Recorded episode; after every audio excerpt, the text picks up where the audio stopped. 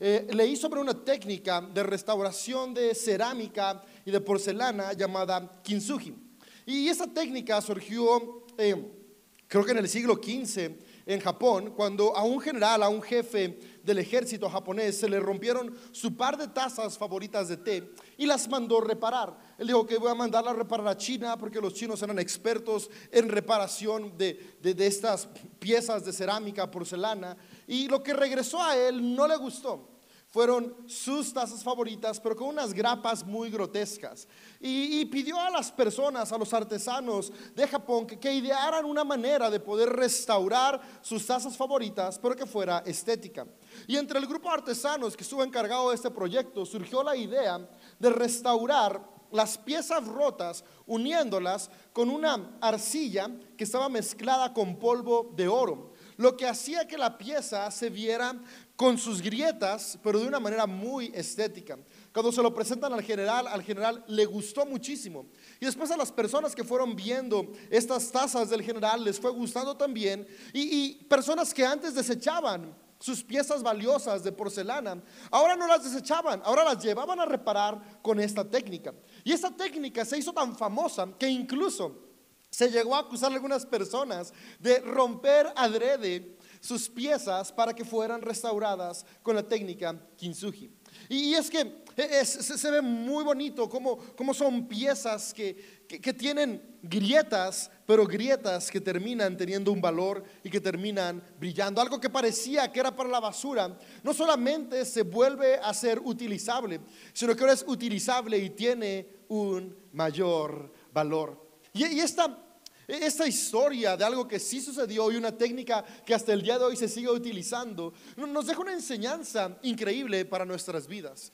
Porque cuántas ocasiones no hemos creído que por ciertas circunstancias externas o decisiones personales, nuestra vida se rompe o nuestro propósito se rompe, nuestras expectativas y sueños pueden romperse y creemos que estamos destinados a ser desechados.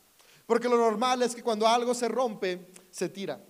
Sin embargo, esta técnica nos recuerda que lo que se rompe se puede volver a restaurar. Y, no solamente volver a restaurar, sino que, el valor que se tenía antes de romperse, no, no, no se regresa al mismo valor, sino que se puede incrementar. Y, y mi deseo el día de hoy es animarte y animarnos a que en la vida tal vez hemos perdido sueños. Tal vez hemos perdido metas, tal vez hemos perdido la expectativa e incluso tal vez ciertas circunstancias nos han llevado a perder el valor de nuestra propia vida. A alguna ruptura, alguna mala decisión, a algún problema, alguna enfermedad. Creemos que, que ya no hay más por delante. Hoy quiero decirte, amigo, amiga, que aún hay mucho por delante. Y no importa qué tan rotos podamos estar hoy de seguro podremos salir adelante y tener un propósito, tener expectativa y tener esperanza en los días que aún tenemos frente a nosotros. Hay un relato que está en el Evangelio de Juan, en el capítulo 11. Y el Evangelio de Juan está entre mis dos evangelios favoritos. Mis dos evangelios favoritos son el de Marcos y el de Juan. Y, son los dos evangelios de los polos opuestos. Y, y eso me encanta, la tensión que, que se vive al, estudiar y leer estos dos evangelios. En el evangelio de Marcos me fascina porque vemos a un Jesús súper humano con el que nos podemos identificar día a día. Y en el Evangelio de Juan vemos a un Jesús súper místico con, con, esta conexión tan importante de la fuerza interior que hay en cada ser humano, que es nuestro espíritu, que nos da la capacidad de transformar nuestros entornos. Y el autor de Juan es alguien muy enfocado en esta energía que no vemos que llamamos el Espíritu Santo, que es la energía divina que nos permite transformar nuestras vidas y no solamente transformar nuestras vidas, sino transformar nuestros entornos para contribuir al bien de aquellos que nos rodean. Y en este Evangelio de Juan está este relato de la resurrección de Lázaro. Si quieres leerlo completo, puedes leerlo en tu casa en Juan 11. Voy a leer bastante de él, pero voy a brincarme algunas partes por cuestiones de tiempo. Y al irlo leyendo, quiero que vayamos viendo algunas enseñanzas y principios que espero que animen nuestras vidas. A recordar que no importa qué tan muertos estén algunos de nuestros sueños, qué tan muertos estén algunos de nuestros propósitos, qué tan muertas sintamos nuestra vida o nuestro futuro, aún hay más. Y, la razón es que en nosotros está el Espíritu de Dios. Y el Espíritu de Dios tiene la capacidad de restaurar, de resucitar y de traer a vida todo lo que hay. Y si tu vida está aquí y si tú existes por el aliento que está dentro de nosotros, este Espíritu Divino, quiere decir que tenemos la capacidad de restaurar y revivir circunstancias en nuestras vidas. Y dice lo siguiente el relato.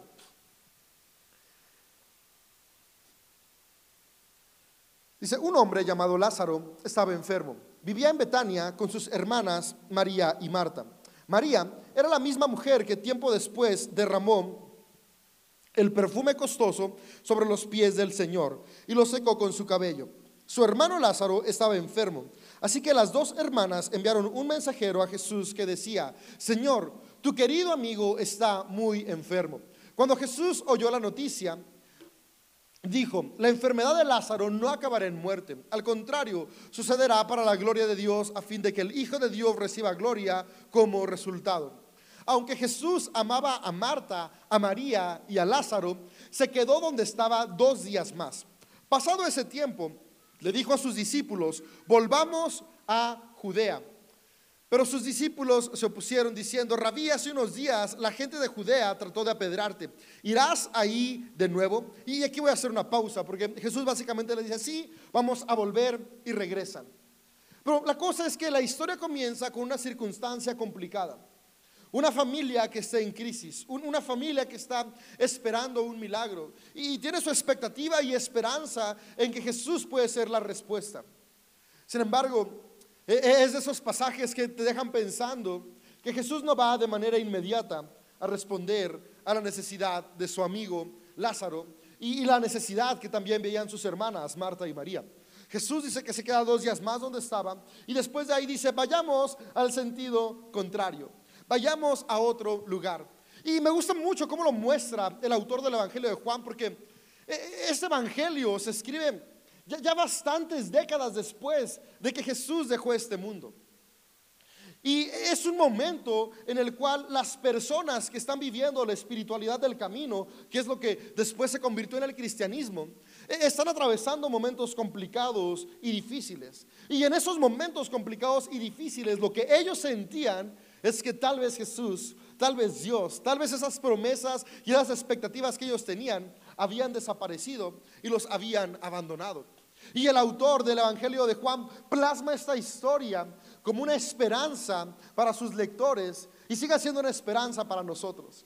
Porque es verdad que en momentos complicados, dolorosos y difíciles, llegamos a sentir que estamos solos. Llegamos a sentir que no hay esperanza, que, en lugar de ver una respuesta que, que nos impulse, Parece que esa respuesta se aleja más y más y más de nosotros. Pedimos consuelo al corazón y, parece que hay más tristeza. Pedimos restauración y parece que las cosas se complican más. Eh, pedimos un milagro y parece que sucede todo menos el milagro. Y, me imagino la sensación de Marta y de María al saber que su amigo Jesús estaba tan cerca y no llegaba. Y, y no puedo entender su frustración al ver no solamente que no llegaba, sino ver que su hermano muere, sabiendo que tal vez pudo haber una esperanza si Jesús hubiera llegado. Yo no sé cuántas veces hemos estado en esas circunstancias o situaciones, en distintos aspectos de nuestra vida, relaciones, finanzas, salud, eh, eh, eh, en nuestro, nuestro estado emocional, nuestro estado, en nuestra ciudad, en nuestros entornos. ¿En cuántos momentos hemos sentido que, están muriendo cosas, que, que, mueren propósitos, que ya no hay más sentido? ¿Cuántos sueños llegamos a tener en algún momento? Que las circunstancias nos llevaron y, los resultados nos llevaron a creer que, ya no tiene más caso seguir soñando. Y esos sueños mueren y después de que mueren los enterramos y seguimos caminando solamente con, con el como la ilusión de lo que pudo haber sido, pero creyendo que jamás podrá ser, creyendo que lo que hoy vivimos es lo que nos toca para siempre y comenzamos ese proceso de, sobrevivir. Y, yo entiendo que hay circunstancias donde, donde lo que nos toca es eso, sobrevivir. Y yo sé que, hay circunstancias dolorosas y complicadas que, no le podemos ver el lado bueno. También no, no se trata de buscar el lado bueno a todo lo malo que sucede. Hay, veces que no está ese lado bueno.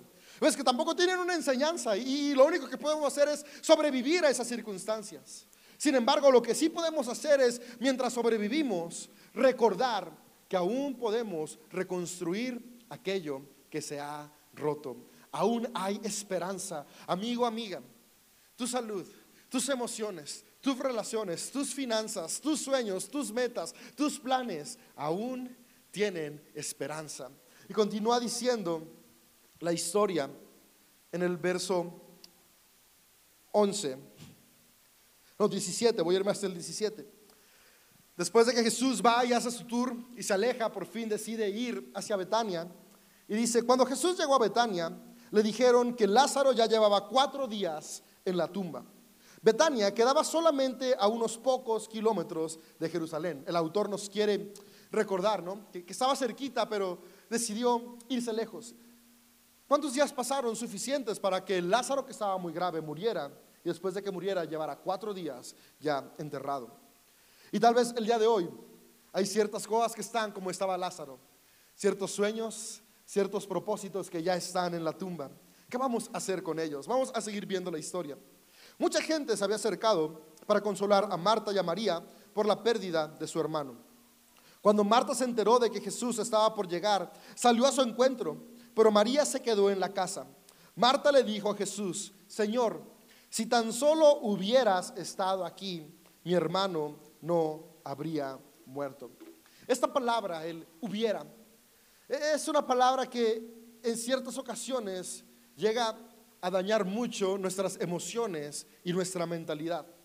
Porque cuando nos vemos rotos, cuando vemos circunstancias destruidas, circunstancias sin esperanza, vivimos del hubiera. Si hubiera hecho esto. Yo ahorita estoy en un caos que es superficial, pero que me duele la cabeza y, tiene que ver con la camioneta. El seguro se venció, no lo pagué, y justamente en la semana que se venció hubo un accidente. Y en ese accidente eh, eh, quebraron el faro de la camioneta. No fue nuestra culpa el accidente, fue culpa de la otra persona. Por el seguro de la otra persona no cubre el faro de la camioneta. Y, yo ahora cada día veo, que el costo es, muy caro, el costo del faro. Digo, si tan solo hubiera pagado el seguro esa semana, o sea, el seguro, eh, eh, el costo del seguro es, no sé, es como la décima parte de lo que cuesta el faro. Si tan solo lo hubiera pagado, no llevaría casi seis meses sin faro, no, como cuatro meses, casi cinco meses sin faro en la camioneta. Y, ese hubiera me carcome porque, porque, hubiera sido algo tan sencillo, pero, pero tengo que aprender a soltarlo porque ya no lo hice. ¿Y cuántas veces no nos martirizamos y no, no estamos trayendo una y otra vez a la memoria nuestros fracasos del pasado con el hubiera. Si no hubiera dicho esto, si no hubiera hecho esto, si hubiera hecho las cosas de manera diferente. Déjame decirte, el hubiera es una ilusión que lastima. Y yo quiero animarte que mientras leemos lo que sigue de la historia, podamos cambiar en nuestra mente el hubiera hecho por el voy a hacer. Porque sabes que el hubiera ya está atrás. No, no podemos cambiar el pasado. Pero lo que es cierto es que sí podemos cambiar el presente. Y muchas veces por estar tan obsesionados con lo que hubiera hecho, no estamos haciendo nada hoy. Gastamos energías, gastamos fuerza, desgastamos nuestras emociones por algo que no podemos cambiar ignorando que aún tenemos el potencial de cambiar nuestro futuro. Y, es lo que me gusta aquí en la historia. La, hermana de Lázaro, con, buena razón, le dice Jesús, si hubieras estado aquí, mi hermano no hubiera muerto. Pero si Jesús no estuvo antes, pero ya estaba ahí. ¿Sabes qué? Yo no sé qué pudieras haber hecho antes que no hiciste, que ha hecho que cosas mueran en tu vida. Pero lo que sí sé es que hoy estás vivo, hoy estás viva. Y hoy tienes el potencial, hoy tenemos el potencial y la capacidad, no solamente de seguir avanzando, sino de resucitar expectativas, sueños, relaciones, finanzas, salud en nuestra vida y en la de los que nos rodean. Dice el verso 23, Jesús le dijo, tu hermano resucitará. Yo, yo quisiera decirte eso a ti y me lo digo a mí también, amigo, amiga. esas metas, sueños que creemos que han muerto, ese propósito de vida que tal vez no encontramos, de seguro resucitará. Resucitará, ¿por qué? Porque en ti y en mí está la capacidad de volvernos a levantar.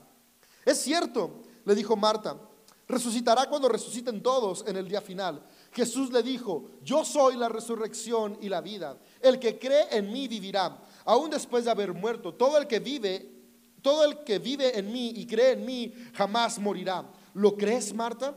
Y esta parte me gusta bastante. Porque me encanta cómo cierra Jesús con la frase, ¿lo crees, Marta? Porque lo que creemos determina nuestras acciones. Me gusta cómo Jesús dice, yo soy la resurrección y la vida.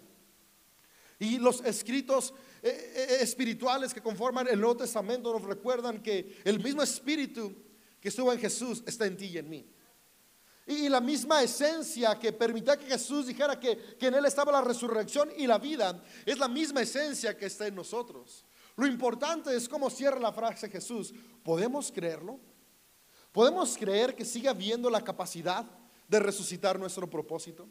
¿Podemos creer que sin importar qué tan mal hayamos sido con nuestras finanzas, con nuestra responsabilidad financiera y tal vez hoy estemos llenos de deudas, podemos creer que tenemos la capacidad de resucitar nuestras finanzas a finanzas saludables, tomando buenas decisiones hoy.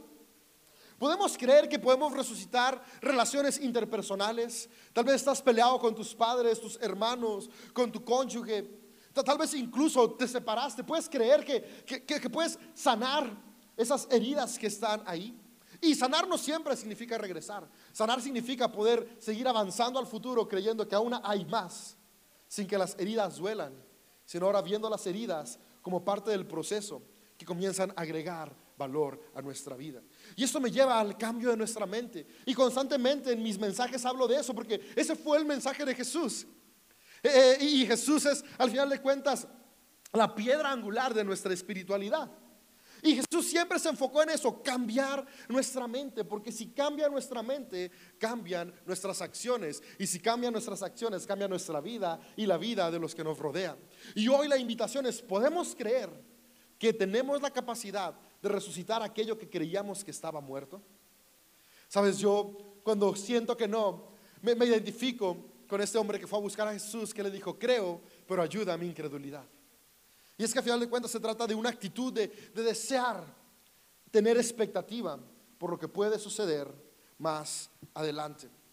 Entonces, lo primero y lo más importante para comenzar a resucitar nuestros sueños, nuestros propósitos y relaciones, no importa qué tan quebrados estén, es comenzar a creer que hay esperanza, creer que se puede cambiar para bien.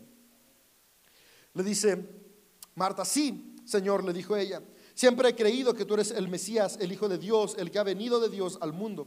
Luego Marta regresó donde estaba María y los que se lamentaban. La llamó aparte y le dijo, el maestro está aquí y quiere verte. Entonces María salió enseguida a su encuentro. Cuando la gente que estaba en la casa consolando a María la vio salir tan aprisa, creyó que iba a la tumba de Lázaro a llorar, así que la siguieron. Cuando María llegó y vio a Jesús, cayó a sus pies y dijo, Señor, si tan solo hubieras estado aquí mi hermano no habría muerto.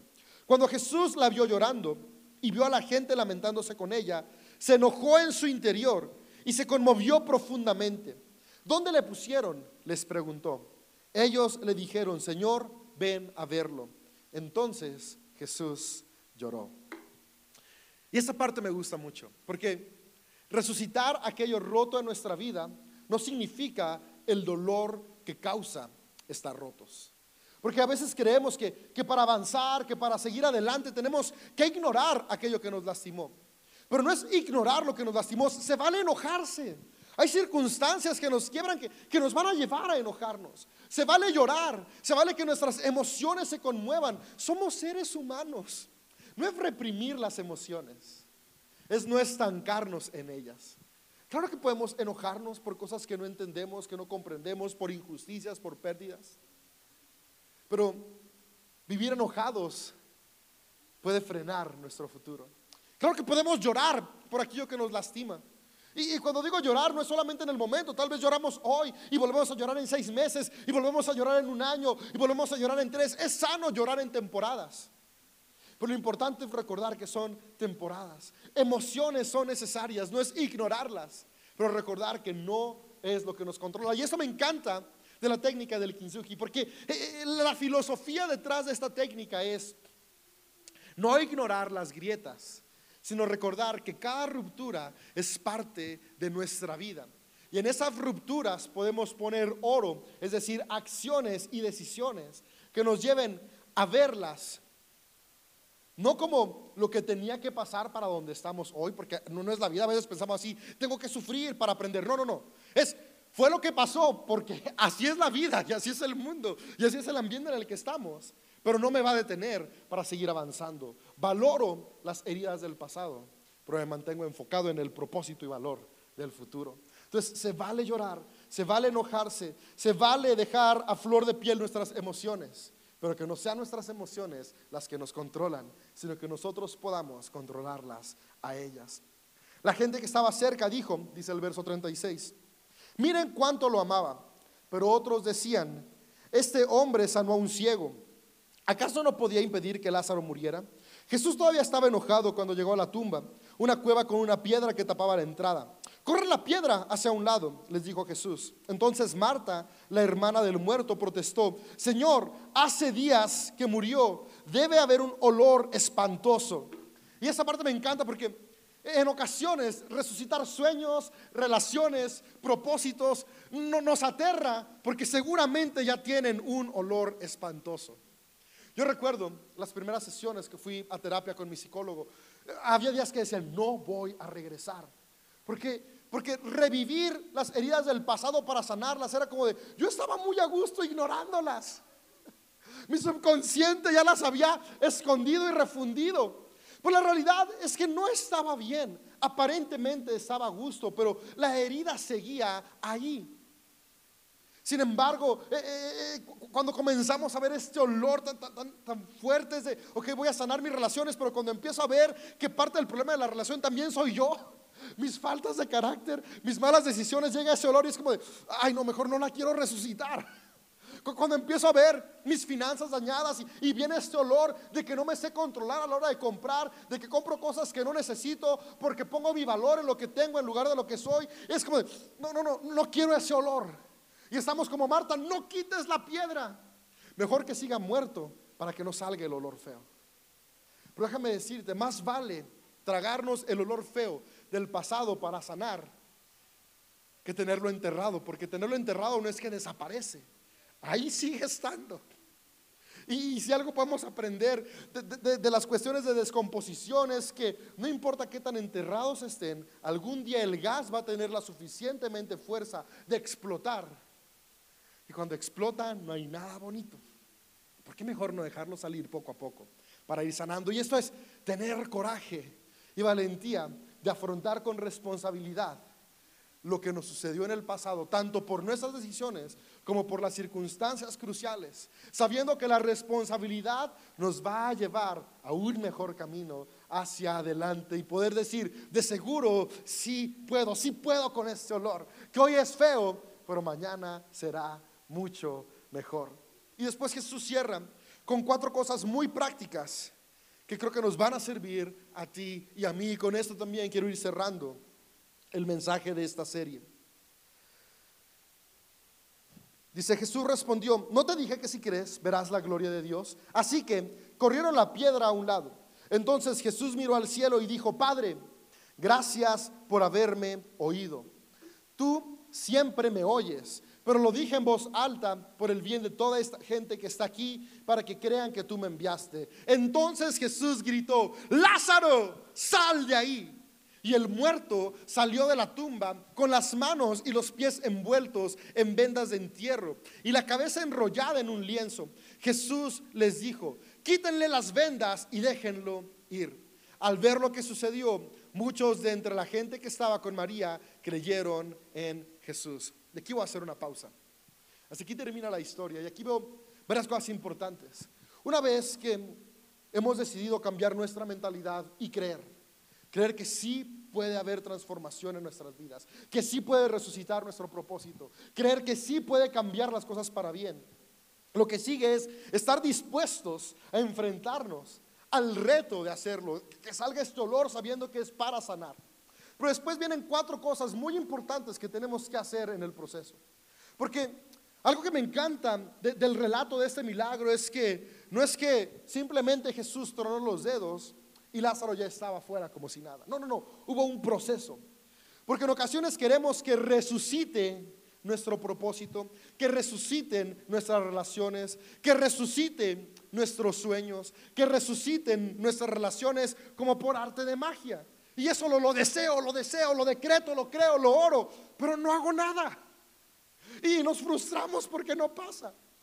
Y, volvemos a enterrar el sueño, volvemos a enterrar la relación. Pero me gusta mucho este relato porque este relato nos recuerda que para que algo vuelva a vivir hay que trabajar en ello, hay que hacer algo por ello. Y hubo varias cosas que hizo. La primera fue corran la piedra. Y es, ¿qué, qué hábitos tenemos que quitar de nuestra vida? ¿Qué, ¿Qué, pensamientos tenemos que correr, que tenemos que quitar, que están obstruyendo nuestro avance? ¿Qué, qué, relaciones, qué amistades, qué contenido tenemos que filtrar para que cambie nuestra mente. Tal vez hemos estado leyendo únicamente novelas de fantasía, están bien, son buenas, pero si es lo único que alimentas tu mente, te hace falta un poco de equilibrio, solamente estás en la idealización. ¿Por qué no comenzar a leer un poco más de, salud emocional, si es lo que necesitas? O, salud física, si, si es algo que sientes que está muriendo en ti. Cada vez que te hacen análisis sales peor y es como de Jesús hace un milagro. Ok, comencemos a quitar la piedra de los cambios de nuestra mentalidad, sabiendo que tú y yo podemos comenzar a hacer nuestra parte, quitar piedras, quitar hábitos, quitar malos pensamientos, cambiar amistades, cambiar relaciones. Y no estoy diciendo que, que dejes de hablarle a todo el mundo, no, ser sabios con el tiempo que invertimos y, con, el contenido que entra a nuestra vida. Y algo aquí muy importante, no porque tenga la etiqueta cristiana es bueno. Hay un montón de contenido que tiene la etiqueta cristiana que es pésimo. Y no porque no tenga la etiqueta cristiana es malo. Hay un montón de contenido que no tiene la etiqueta cristiana que es excelente. Filtrarlo de acuerdo a nuestras temporadas y a lo que nos lleve a crecer. Después de quitar la piedra, la siguiente acción que hubo es que Jesús agradeció. Y esta es una constante que yo puedo ver en, las cuestiones que traen transformación. Y, a veces veo mis notas y digo, este punto sale mucho, pero es que es un punto importante. Un corazón agradecido es un enfoque en lo bueno que me pasa por encima de lo malo. O un corazón agradecido, vuelvo a decir, no ignora lo malo pero se enfoca en lo bueno. Un corazón agradecido está enfocado en lo que puede suceder en lugar de lo que ya no sucedió. Un corazón agradecido no está en el hubiera, está en el que voy a hacer. Entonces, cambiar nuestra mentalidad por una mentalidad que agradece. Agradezco lo que hoy tengo. No quiere decir que me voy a quedar aquí siempre, pero estoy agradecido por lo que tengo, por lo que hoy porque lo que hoy tengo me va a permitir catapultarme hacia algo mejor en el futuro.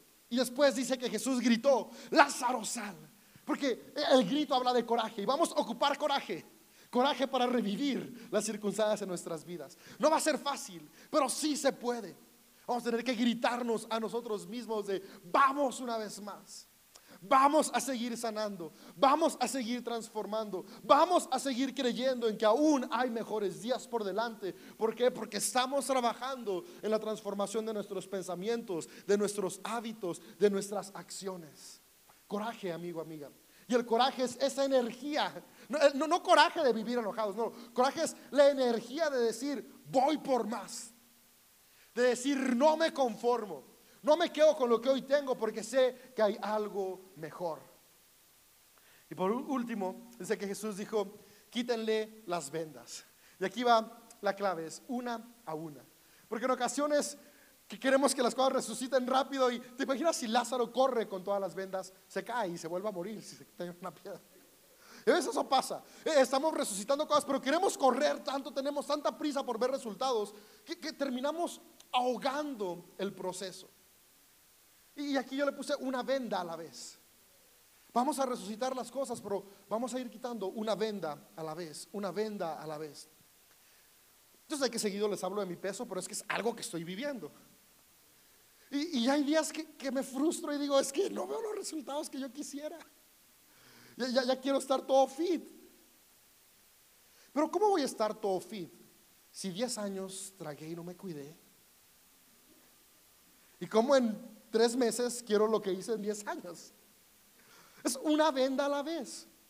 Estoy en el gimnasio y veo, veo, chavos que cargan diez veces más que yo y yo me siento todo frustrado con mis pesitas y, el ego es como de, ah, quiero agarrar una más grande, pero una venda a la vez. Camina, no corras. Corre hasta que las vendas se hayan quitado por completo. Vamos, un proceso a la vez en la restauración de nuestros sueños, de nuestras relaciones, de nuestras familias, de nuestras finanzas, de nuestra salud. De seguro sí podemos. Pero vamos a tener el coraje suficiente para avanzar en cada temporada y a quitar una venda a la vez. Y recordar que no importa qué tan rotos estemos, sigue habiendo valor en nosotros. Y las heridas que están ahí pueden brillar. ¿Brillar en qué sentido? En el sentido de que tú y yo tuvimos y recordamos que en nosotros estuvo la capacidad de seguir creando, porque recordamos que tenemos la misma esencia de Dios. Que al igual que Jesús sigue habiendo en nosotros la capacidad de traer vida a aquello que había muerto. Y podemos ver esas heridas brillando en oro. El oro que nos recuerda que cada proceso aumenta valor a nuestras vidas. Yo veo en cada uno de ustedes y en cada persona que nos está viendo en línea el potencial de que este año de seguro metas reviven, sueños reviven, relaciones reviven, propósitos reviven. Aún hay mucho que hacer.